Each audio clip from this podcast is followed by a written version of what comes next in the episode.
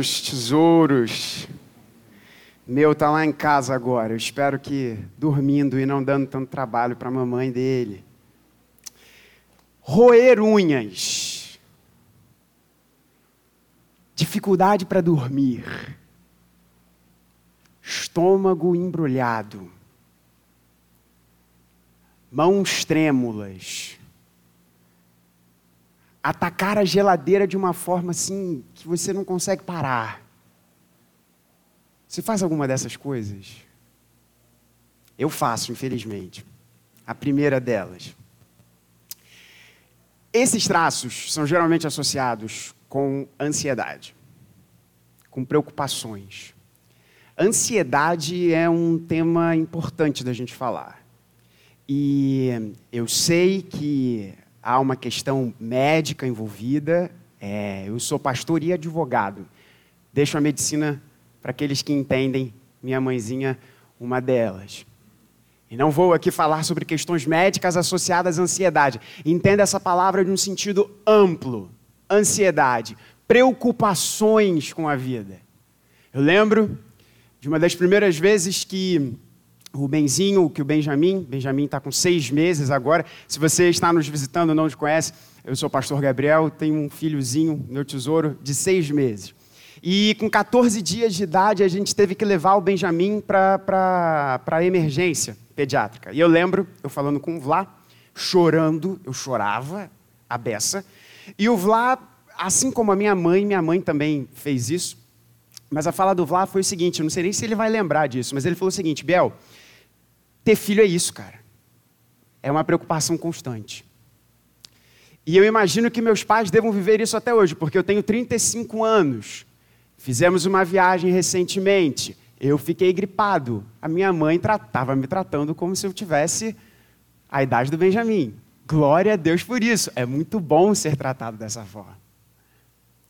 Ser pai é se preocupar, viver é se preocupar. Nós acabamos de fechar o ano de 23, ano de 24 pela frente. E aí você pode parar e pensar: minha família, minha vida, meus estudos, meu trabalho, meu ministério, as coisas que Deus tem feito chegar à minha mão, ou as coisas que Deus não tem feito chegar à minha mão. E isso traz um coração preocupado, um coração ansioso. E mais uma vez eu estou tentando ser muito cuidadoso aqui. Entenda ansiedade no sentido mais amplo e lato possível. E talvez você tenha começado o ano já preocupado. Preocupações legítimas. Mas Deus não nos chama a ter uma vida de preocupação. Deus nos chama a ter uma vida de descanso. Não significa que você não deve ter medo, que você não possa ter medo.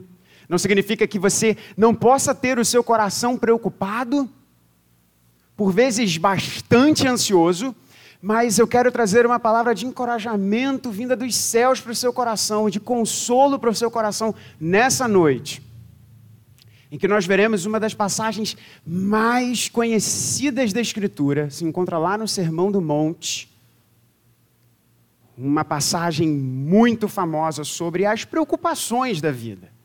Se encontra lá no capítulo 6 de Mateus, passagem super conhecida, dos versos de número 25 a 34. Nós vamos ler a palavra do Senhor e, para lermos a palavra do Senhor, nós nos colocamos de pé em respeito e reverência à santa e infalível palavra de Deus. Eu farei a leitura na nova Almeida atualizada e peço que você ouça com fé e acompanhe a leitura da palavra de Deus. Que assim nos diz, palavras do nosso Senhor Jesus para o nosso coração nessa noite. Por isso, digo a vocês, não se preocupem com a sua vida, quanto ao que irão comer ou beber, nem com o corpo, quanto ao que irão vestir. Não é a vida mais do que o alimento e não é o corpo mais do que as roupas? Observem as aves do céu, que não semeiam, não colhem, não ajuntam em celeiros. No entanto, o Pai de vocês que está no céu as sustenta. Será que vocês não valem muito mais do que as aves? Quem de vocês, por mais que se preocupe, pode acrescentar um côvado ao curso da sua vida? E por que se preocupam com o que vão vestir? Observem como crescem os lírios do campo. Eles não trabalham, nem fiam. Eu, porém, afirmo a vocês que nem Salomão, em toda a sua glória, se vestiu como qualquer deles. Ora, se Deus veste assim a erva do campo, que hoje existe e amanhã é lançada no forno, não fará muito mais por vocês, homens de pequena fé? Portanto, não se preocupem dizendo que comeremos, que beberemos, ou com que nos vestiremos, porque os gentios é que procuram todas estas coisas. O Pai de vocês, que está no céu, sabe que vocês precisam de todas elas. Mas busquem em primeiro lugar o reino de Deus e a sua justiça, e todas estas coisas lhes serão acrescentadas. Portanto, não se preocupem com o dia de amanhã, pois o amanhã trará os seus cuidados. Basta o dia o seu próprio mal. Palavra do Senhor, você pode se assentar. Essa é uma das porções da Escritura que a gente poderia já passar para a Eucaristia, né, Pai? Né, irmão? Assim, a gente já poderia já passar para a Eucaristia, porque a fala de Jesus aqui é maravilhosa. O tema dessa porção, o tema desse, dessa passagem é a vida preocupada são as ansiedades. Esse tema aqui, que está traduzido, essa expressão que está traduzida na nova Almeida atualizada, como não se preocupem com uma vida, como a sua vida, em outras traduções, e talvez seja essa a sua que você tem aí, a palavra foi traduzida inclusive como ansiedade. Não vos torneis ansiosos com a vossa vida. E Jesus repete essa expressão quatro vezes aqui, nessa porção do verso 25 ao verso de número 34. Jesus repete quatro vezes essa, essa expressão. Não se preocupem, não se preocupem, não se preocupem. Não se preocupem. Mas a gente o quê? Se preocupa. A gente se preocupa. E eu quero ir direto ao ponto no seu coração nessa noite. Talvez você não goste muito do que você vai ouvir agora. Mas é o Senhor Jesus que está falando. Qual é a raiz dessa vida ansiosa? Qual é a raiz dessa vida tomada de preocupações? O verso de número 30 nos apresenta qual é a chave, a fonte, a razão de uma vida ansiosa, de uma vida preocupada. Pouca fé pequena fé. Reverendo, você está querendo dizer que a raiz da ansiedade é ter pouca fé? Sim. É isso que o Senhor Jesus está dizendo. Mais uma vez, existem questões médicas envolvidas, tem um monte de coisa relacionada a isso. Mas, para uma vida de preocupações, um coração ansioso, um coração que se deixa tomar pela ansiedade, pelas preocupações, pelos medos do viver, pelos medos das circunstâncias que rondam a nossa vida, o próprio Senhor Jesus está dizendo: homens de pequena fé. Na verdade, é muito interessante, porque no grego aqui é como se o Senhor Jesus tivesse inventado uma palavra. Né? Eu imagino como é que foi Mateus, porque provavelmente o Senhor Jesus falou em aramaico, e Mateus escrevendo lá. É impressionante, né? Quem assiste The Chosen é muito difícil, né? Não falar Mateus e não pensar no, no personagem né, do The Chosen, né? Muito bem construído, por sinal. Enfim. E Jesus usa uma única palavra aqui, é como se ele tivesse inventado uma palavra, né? É, é pequena fé. Eles estão chamando, como se Jesus estivesse brincando, que ele falou assim: ô, oh, seus pouca fés, né? Seus pouca fé. É uma palavrinha só, que aqui está traduzida como homens de pequena fé.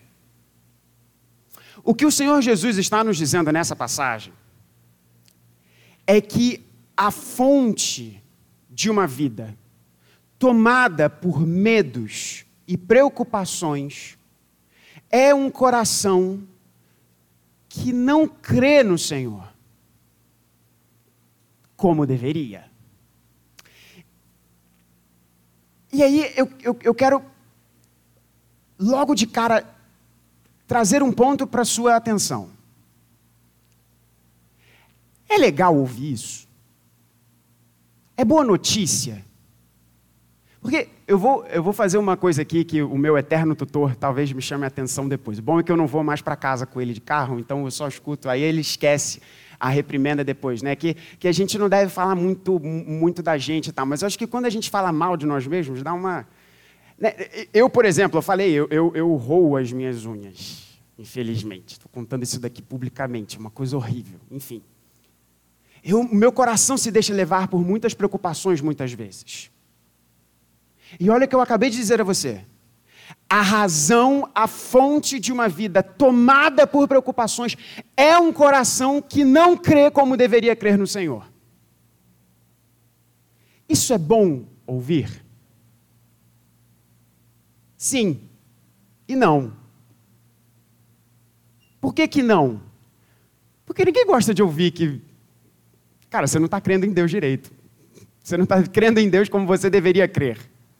Você não está colocando a sua fé no Senhor como você deveria colocar. Você está crendo em Deus mesmo. Talvez o seu coração tenha um Deus que está com um tamaninho assim, bem pequenininho, comparado aos pesos, pressões e circunstâncias da nossa vida. Mas imagina que você vá ao médico. Você está com uma dor que você não consegue distinguir, não sabe, sabe, você não sabe o que é essa dor. E você conversa com as pessoas e você não sabe o que é. Aí vem o médico e te dá o diagnóstico daquilo. Fala, cara, olha só, a dor que você está sentindo é isso. Essa é uma boa notícia ou é uma má notícia? É boa e má, né? É má porque você descobre que você está com alguma doença. Mas é boa porque você descobre o que, que você tem. E você pode tratar. E você pode cuidar.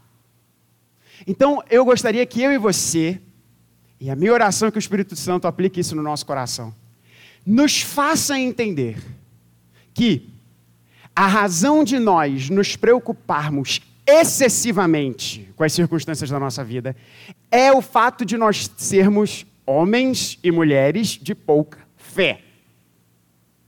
Mas, ao mesmo tempo, saber disso nos dá a chave para nós mudarmos esse quadro. Enxerga esse próximo ano como Muitas vezes o Espírito Santo quer que você enxergue. Uma grande corrida. Não é assim na nossa vida? A vida cristã é comparada muitas vezes a uma grande corrida. Passamos por Hebreus por muito tempo. Hebreus nos traz, inclusive, essa ilustração da nossa vida cristã como uma grande corrida. E aí, sabe o que eu lembrei preparando essa mensagem? Corrida Maluca. Eu não sei quem assistiu esse, esse, esse desenho. Muito bom, desenhos clássicos né, do tempo antigo, muito bom. E aí, no Corrida Maluca, tinha o, o Muttley, né, que tinha aquela risadinha assim, né? E o que, que o Muttley fazia na Corrida Maluca? Entre várias outras coisas, né? Ele jogava coisas na, na, na, na no, no, no, na frente do carro, né? Imagina que você está nessa corrida e você está com sua frente toda enlamaçada. Isso significa que você não vai chegar até o final da corrida? Não. Significa que você tem uma sujeira na sua frente, um empecilho na sua frente. O meu exemplo da corrida maluca foi só para contextualizar aqui, porque eu lembrei disso. É o ponto de você entender, imagina como se você estivesse num carro e tomando a, sua, a, a vida cristã como uma grande corrida e alguém joga lama na sua frente, tal como faziam lá no Corrida Maluca. O que, que você precisa? Você precisa de um limpador. Você precisa de água para limpar aquilo. E o limpador, né? O limpador do vidro e a água, não há outra coisa a não ser Bíblia e oração. Então, nesse texto, e aí nós vamos concentrar a maior parte dessa mensagem. Nós já vimos, em primeiro lugar, qual é a fonte de uma vida tomada por excessivas preocupações, falta de fé. Já vimos qual é o diagnóstico. E agora nós veremos aqui sete promessas de Deus. Nesse verso. Vão ser muito curtas. Fique tranquilo. Em relação ao tempo dessa mensagem. Que eu quero trazer ao seu coração do que Deus nos promete E a Bíblia e você orando o que a Bíblia te diz em casa é esse limpador do vidro e a água que eu e você precisamos para retirar toda a lama na nossa frente, que nos impede de correr a corrida que nos está proposta da forma adequada. Vamos então ver cada uma dessas promessas aqui no texto de uma forma muito, muito, muito célere. E a primeira promessa, e, e, e por favor, é, e aí, meu querido, pode deixar o texto é, aberto aqui para nós. A primeira promessa que Deus nos apresenta aqui está no próprio verso de número 25. E no verso de número 25, olha, por isso digo a vocês: não se preocupem com a sua vida, quanto ao que irão comer ou beber, nem com o corpo, quanto ao que irão vestir. Não é a vida mais do que o alimento, e não é o corpo mais do que roupas. Primeira promessa de Deus para a nossa vida, ela é uma promessa que vai do maior para o menor. Qual é o argumento de Jesus aqui? Olha só, se Deus te deu um corpo, se Deus te deu um corpo, que é algo tão mais difícil e complexo do que manter você vestido, se Deus fez isso, Deus certamente vai providenciar roupa para você e comida para você. É esse o argumento de Jesus. Cara, olha só, Deus te deu um corpo. É isso que Jesus quer que você entenda. Deus te deu um corpo. Se Deus te deu um corpo que é algo tão complexo, tão assombrosamente maravilhoso, o mesmo Deus que criou você, se Ele fez o mais complexo e o mais difícil, Ele não vai fazer o mais fácil que é te dar alimento, que é te dar roupa, vestimenta, e aqui você entende a questão da vestimenta aqui como provisão de Deus. E outra coisa, irmãos, vamos lembrar, o próprio Senhor Jesus nos promete a ressurreição do corpo. Não apenas Deus nos criou, Deus criou esse corpo, mas Deus irá ressuscitar esse corpo. E aí eu pergunto a você agora, da mesma forma que Jesus está fazendo aqui. Se Deus promete isso a nós, se Deus promete que o corpo que Ele criou, Ele vai ressuscitar ao terceiro dia, perdão, no dia final, Ele ressuscitou no terceiro dia. Se Ele nos promete isso, se Ele fez o mais difícil, Ele tem poder para fazer o mais simples. Vamos nos lembrar disso. Promessa número 2, verso de número 26, é o verso seguinte. Observem as aves do céu. Elas não semeiam, não colhem, nem ajuntam em celeiros. No entanto, o Pai de vocês, que está no céu, as sustenta. Sem cá, será que vocês não valem muito mais do que as aves?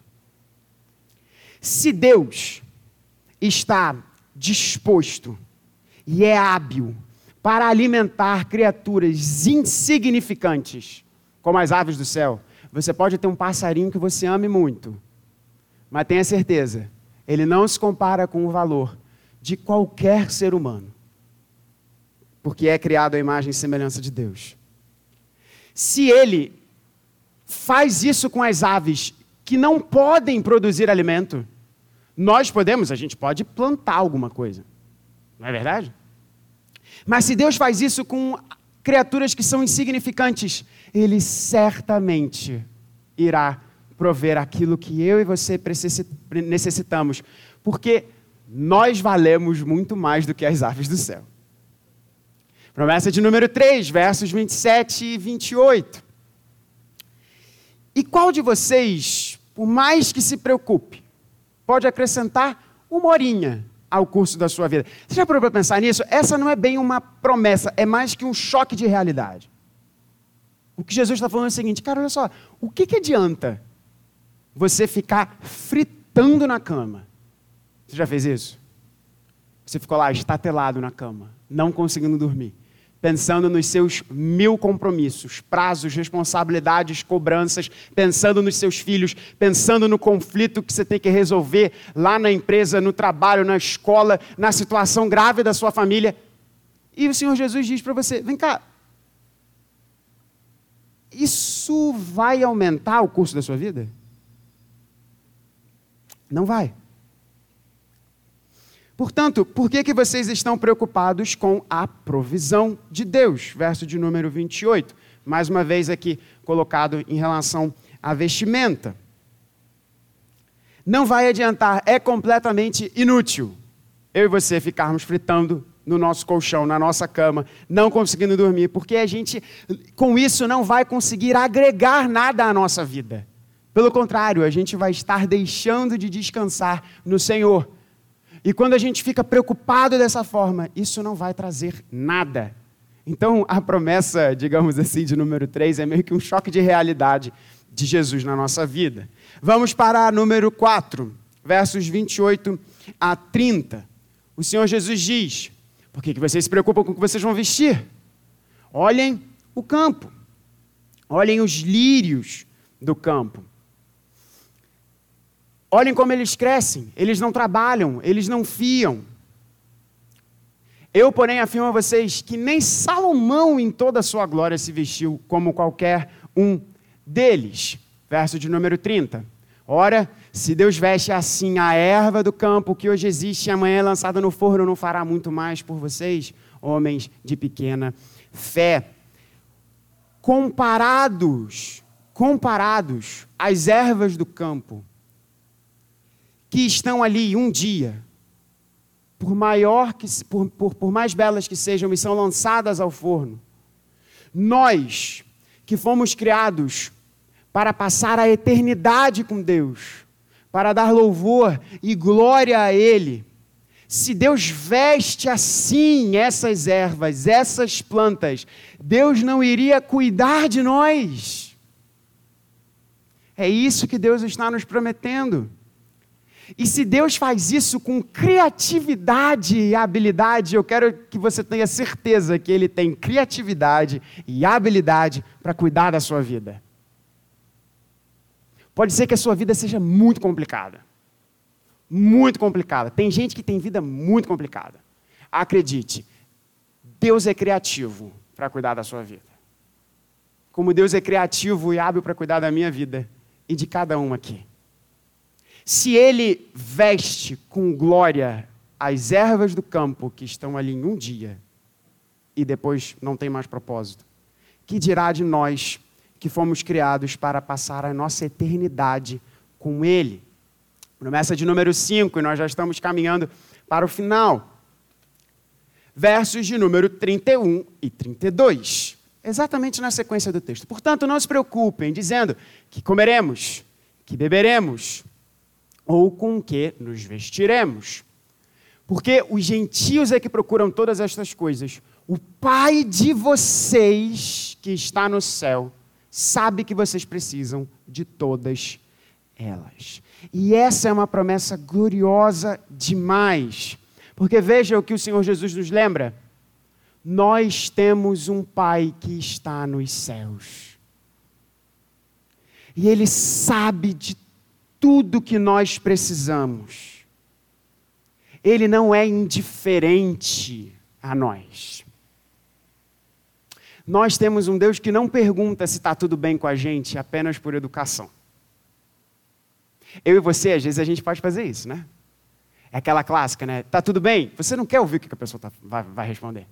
Porque pode ser que você não tenha tempo, porque pode ser que tenha alguma questão que você esteja mais atarefado. Deus não pergunta para você, está tudo bem por educação. Deus se preocupa e Deus sabe exatamente cada uma e todas as nossas necessidades. Número 6. Seguinte, verso de número 33. Mas busquem em primeiro lugar o reino de Deus e a sua justiça, e todas estas coisas lhe serão acrescentadas. O que o Senhor Jesus está prometendo é o seguinte: se eu e você nos lançarmos à sua causa, se eu e você nos lançarmos ao propósito de vivermos para a glória dele, vivermos para que os atributos dele sejam manifestos, ele vai nos acrescentar exatamente aquilo que a gente precisa para viver para a glória dele. Exatamente aquilo que, ele, que a gente precisa. É basicamente aquilo que Paulo em Romanos diz em Romanos 8, 32. Se Deus, que não poupou o seu próprio filho, ele não nos daria graciosamente com ele todas as coisas. E sabe o que, que lá no grego quer dizer todas as coisas? Todas as coisas. Todas as coisas. E promessa de número 7, para a gente fechar aqui exatamente até o final desse texto. Uma pregação expositiva muito rapidinha aqui nessa passagem. Verso de número 34. Portanto, não se preocupem com o dia de amanhã, pois o amanhã trará os seus cuidados. Basta ao dia o seu próprio mal.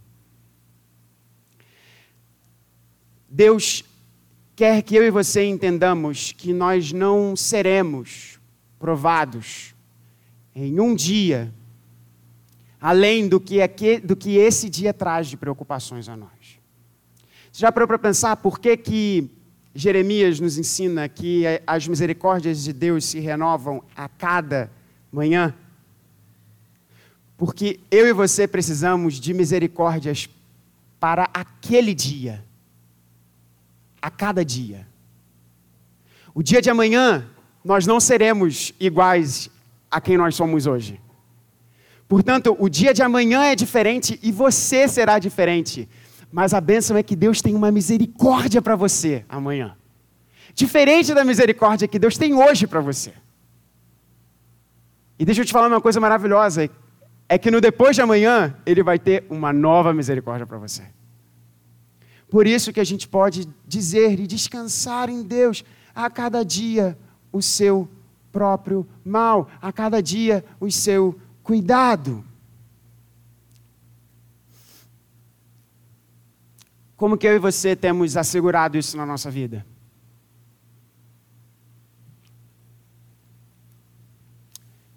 Por meio daquele que se preocupou tanto conosco que suou sangue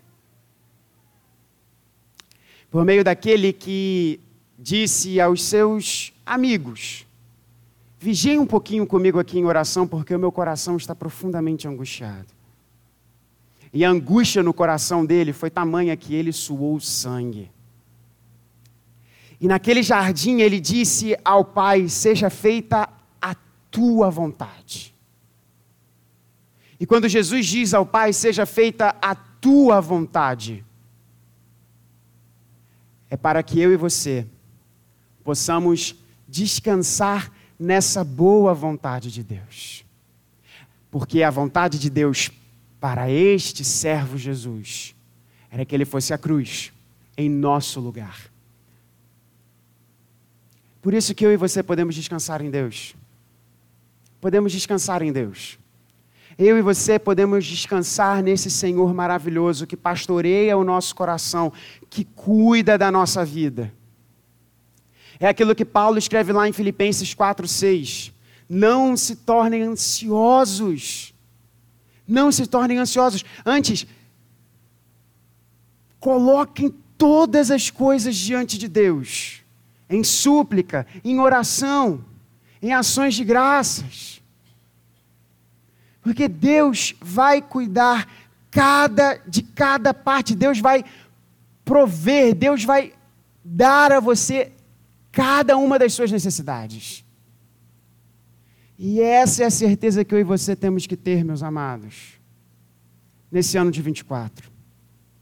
O Senhor Jesus foi profundamente atribulado na sua alma e experimentou a cruz, separação do Pai para que eu e você tenhamos um relacionamento inquebrável, indestrutível e eterno com o nosso Pai, que nos dá exatamente aquilo que precisamos.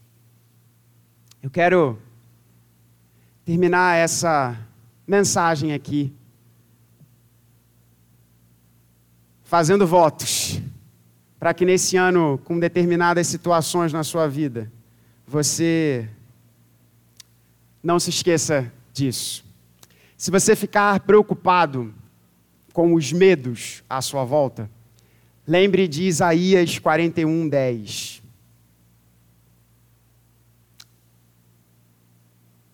Não tema, porque eu estou com você. Não fique com medo, porque eu sou o seu Deus. Eu lhe dou forças. Sim, eu o ajudo. Sim, eu o seguro com a minha mão direita, com a mão direita na minha justiça. Esse ano de 24, se você está ministrando, se você está na liderança da igreja, se você está trabalhando para o Senhor e você se deparar com muitas preocupações em relação ao ministério, que você lembre de Isaías 55, 11. Isaías 55, 11. Deus diz: Assim será a palavra que sair da minha boca. Não voltará para mim vazia, mas fará o que me apraz e prosperará naquilo que a designei. Talvez você esteja aqui preocupado demais com o que Deus está fazendo através do seu ministério, através da sua vida. Descansa no Senhor, porque Ele promete isso para você. Se nesse ano de 24 você se sentir fraco, preocupado com as suas limitações, que o Espírito Santo traga 2 Coríntios 12, 9 ao seu coração. 2 Coríntios 12, 9. A minha graça é o que basta para você, porque o meu poder se aperfeiçoa na fraqueza. Isso que Deus nos lembra. Se você tiver medo e extremas preocupações de tomar decisões, que o Espírito Santo traga o Salmo de número 32, 8 ao seu coração. Eu o instruirei, instruirei e lhe ensinarei o caminho que você deve seguir. E sob as minhas vistas lhe darei conselho. Olha que coisa maravilhosa. Se nesse ano de 24 você tiver medo e preocupação com o seu corpo envelhecendo, que o Espírito Santo traga Isaías 46, 4 ao seu coração. Até a velhice de vocês eu serei o mesmo. Olha que coisa maravilhosa. E ainda quando tiverem cabelos brancos, eu os carregarei. Eu os fiz e eu os levarei. Eu os carregarei e os salvarei. Nossa, que coisa maravilhosa. E para nós fecharmos, irmãos, nesse ano de 24, se você tiver o seu coração tomado pelo medo da morte, que o Espírito Santo traga Romanos 14, 7 a 9 no seu coração. Porque nenhum de nós vive para si mesmo, nem morre para si. Porque se vivemos, é para o Senhor que vivemos. Se morremos, é para o Senhor que morremos. Quer pois vivamos ou morramos, somos do Senhor. Foi precisamente para esse fim que Cristo morreu e tornou a viver, para ser Senhor tanto de mortos como de vivos. Louvado seja o nome do Senhor. E que eu e você tenhamos a palavra de Deus e a oração nessa palavra como os limpadores dos nossos vidros, para corrermos a corrida, a corrida da fé, nos lembrando das promessas de Deus de cuidado sobre a nossa vida. Vamos para a mesa? Que Deus nos abençoe.